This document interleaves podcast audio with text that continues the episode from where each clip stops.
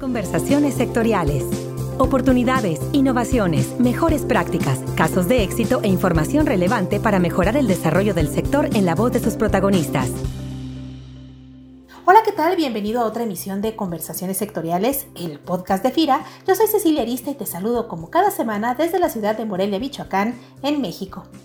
Bueno, pues entre los tres objetivos prioritarios de la gestión de FIRA en el sector alimentario y el medio rural están, además de la inclusión financiera y la productividad y eficiencia, este aspecto de la sostenibilidad que impulsamos y difundimos siempre con mucho interés. Así que para compartir a nuestros compañeros y nuestras audiencias el impacto de la sostenibilidad en la agricultura y el comercio justo, esta semana te presentamos esta conversación con Rutilio Cruz García, él es responsable del área de calidad y ventas de Café Casín, la marca del aromático grano producido por más de 1.600 productores de café agrupados en la Unión Agrícola Regional del Estado de Puebla, que nos tienen además una deliciosa sorpresa para quienes nos escuchen al final del podcast y participen. Rutilio, qué gusto contar con tu presencia aquí en el podcast de FIRA. Me da mucho gusto, este, Cecilia, y saludo con mucho aprecio a, nombre de todos los productores de la región norte de Puebla. Este, nuestro agradecimiento por el espacio. Rutilio, ¿qué te parece si nos pones en antecedentes sobre cómo nace Café Casín y en qué consiste el modelo de desarrollo integral de la cafeticultura que tienen los productores en la Sierra Norte de Puebla? Yo creo que el problema del café es un tema que pues viene de décadas, no de años este, apenas, ¿no? Entonces, andando con los productores en campo, este, notamos que uno de sus pesares es aparte de la colocación de su café a un precio justo o equitativo en el mercado convencional. Entonces nos dimos a la tarea eh, como base central empezar a organizarlos empezar el proyecto de organización para una visualización a futuro, o sea, este, compactar volúmenes y poder ofertar su café a precios más competitivos. Eh, de entrada ahorita, Proyecto Café Casín lo que busca en sí es mejorar eh, los precios o dar valor agregado a ese café que poco que están produciendo y obviamente conectarlos con el consumidor final. Ese es el, el, objetivo, pero la esencia del por qué nace es debido a los problemas que hay en cuanto a la oferta del café a un precio justo. Los cuatro ejes centrales en los cuales estamos inmersos eh, está la tecnología, este, las innovaciones en campo con los productores, está la administración de riesgos, está la comercialización y pues obviamente buscar el financiamiento apropiado que sea compatible con los productores y mediante la cuestión de la asociatividad, o sea, crear las figuras jurídicas para que de alguna otra manera sean los agentes este, quienes puedan hacer todas estas actividades, ¿no? Obviamente con un acompañamiento técnico. Oye, Rutilio, para quienes trabajamos en el sector agroalimentario y alrededor de él, sabemos que un gran obstáculo a vencer para implementar un sistema de cultivo sostenible suele ser el cambio de mentalidad. Pero veo que la Unión considera como natural, como diferenciador este sistema de producción sostenible, de manera que, ¿qué importancia o qué oportunidades tiene para el productor de café utilizar un sistema de producción sostenible? El cultivo del café en sí es un cultivo muy noble que aquí en la zona o que aquí en la mayor parte de los pequeños productores en México es café bajo sombra. Entonces, primero partimos de ahí, que el cultivo en sí mismo es un ecosistema muy completo y diverso y por ende eh, los pequeños productores se les inculca a mantener o a preservar todo ese ecosistema que esté en equilibrio que sí se explote, pero de una manera equilibrada, sin llegar al, grado de arrasar con los árboles o, de quitar las, las, plantas nativas que haya en el café. De la otra que dentro de las oportunidades que pudiéramos destacar es aprovechar las tendencias actuales del mercado, que el mercado está refiriendo, se está centrando últimamente, o ya que viene de años también, este, la cuestión de la sostenibilidad, o sea, se fijan mucho en que un producto no está impactando tanto a los recursos naturales y este por ende es como un plus que tiene el café cosechado o producido bajo sombra.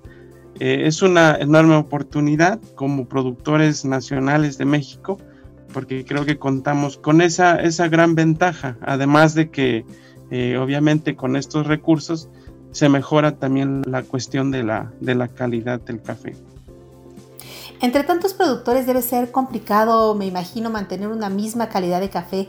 ¿Cómo hacen para poder mantener un estándar del producto que les permita, en todo caso, llegar a mercados internacionales?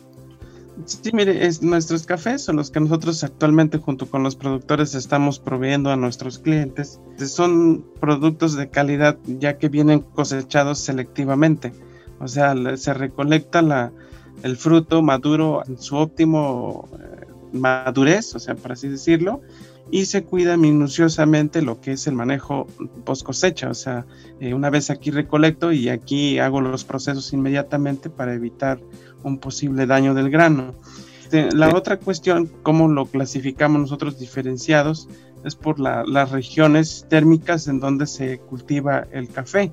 Y también este, otra ventaja es que son microlotes procedentes exclusivamente de productores, es decir, contamos con una trazabilidad, o sea, desde finca hasta lo que es el tostado y la venta a consumidor final. Haciendo énfasis en eso, es que nuestros cafés, o sea, no, no son mezclas, o sea, no, no, no se mezclan con cafés de zonas bajas y cafés buenos de especialidad de zonas altas, vienen bien este, definidas desde finca, o sea, desde la finca del productor, y entonces se facilita mucho tener un perfil equilibrado, un perfil de tasa sano, y obviamente se identifica claramente las variedades que se cultivan, pero básicamente el diferenciador es eso para mantener la, la calidad. Y por otra parte, ¿Cuál es actualmente el reto más importante de la Unión para poder colocar la producción de todos sus productores? El reto es muy grande. Yo creo que es definir el nicho de mercado de destino, pero nos basamos en ofertar la calidad como punta de lanza y pues obviamente sabemos que los cafés diferenciados o los cafés de especialidad vienen tomando auge ya desde hace unos años entonces nos centramos mucho en la parte ya de ofertar cafés de especialidad y obviamente el reto más grande en sí es eso, encontrar un nicho de mercado el cual valore mucho la calidad, el cual pague bien al productor y pues obviamente para que el manejo del cafetal siga siendo el óptimo y para que no caigamos en el tema de la desmoralización por parte del productor. Por último, ¿qué necesita Café Casini y la Unión Agrícola Regional del Estado de Puebla para posicionar su marca en el mercado? ¿Y qué consideras que podemos hacer en FIRA para apoyarlos? La cuestión de reconocer la calidad. Yo creo que partimos de ahí. Y la otra cuestión es que fomentemos una educación en el sentido del saber un poquito más del café. O sea, a lo que me refiero es es que el consumidor final pregunte sobre lo que está consumiendo, o sea, un consumo razonado. Yo lo veo de ese otro lado. Y lo demás es simple, o sea, que nosotros como sociedad mexicana, como parte de una república, pues fomentemos el consumo, o sea, que tiramos cafés y que no caigamos en el error de, o sea, sobrevalorar esa parte, ¿no? Y pues sobre todo la diferenciación en sí de lo que nos puede posicionar en el mercado es el proyecto que traemos atrás. O sea, no soy yo, no somos cinco, sino somos 1.726 productores, los cuales de alguna otra manera tienen producción y que se necesita ofertar. Pero de entrada, este, pues ahora sí que incentivar el consumo interno, que yo creo que no lo abastecemos como tal, y creo que yo ahí veo una oportunidad muy grande y en la cual nosotros como sociedad, como le comentaba, tenemos que ser partícipes de ello y pues obviamente fomentar el consumo. De antemano valoro mucho el compromiso que trae FIRA con el sector agroalimentario nacional. Considero que la parte central, o sea, que nosotros como organización, como pequeños productores, necesitamos es ofertar ese café con un precio justo, equitativo y es ahí donde justamente nosotros podemos este, eh, apoyarnos de ustedes porque traen programas de crédito eh, a pequeños productores y eso es uno de los beneficios a los cuales nosotros podemos este, adquirir con ustedes, pero este, obviamente de entrada necesitamos asegurar el mercado para poder incursionar en ello.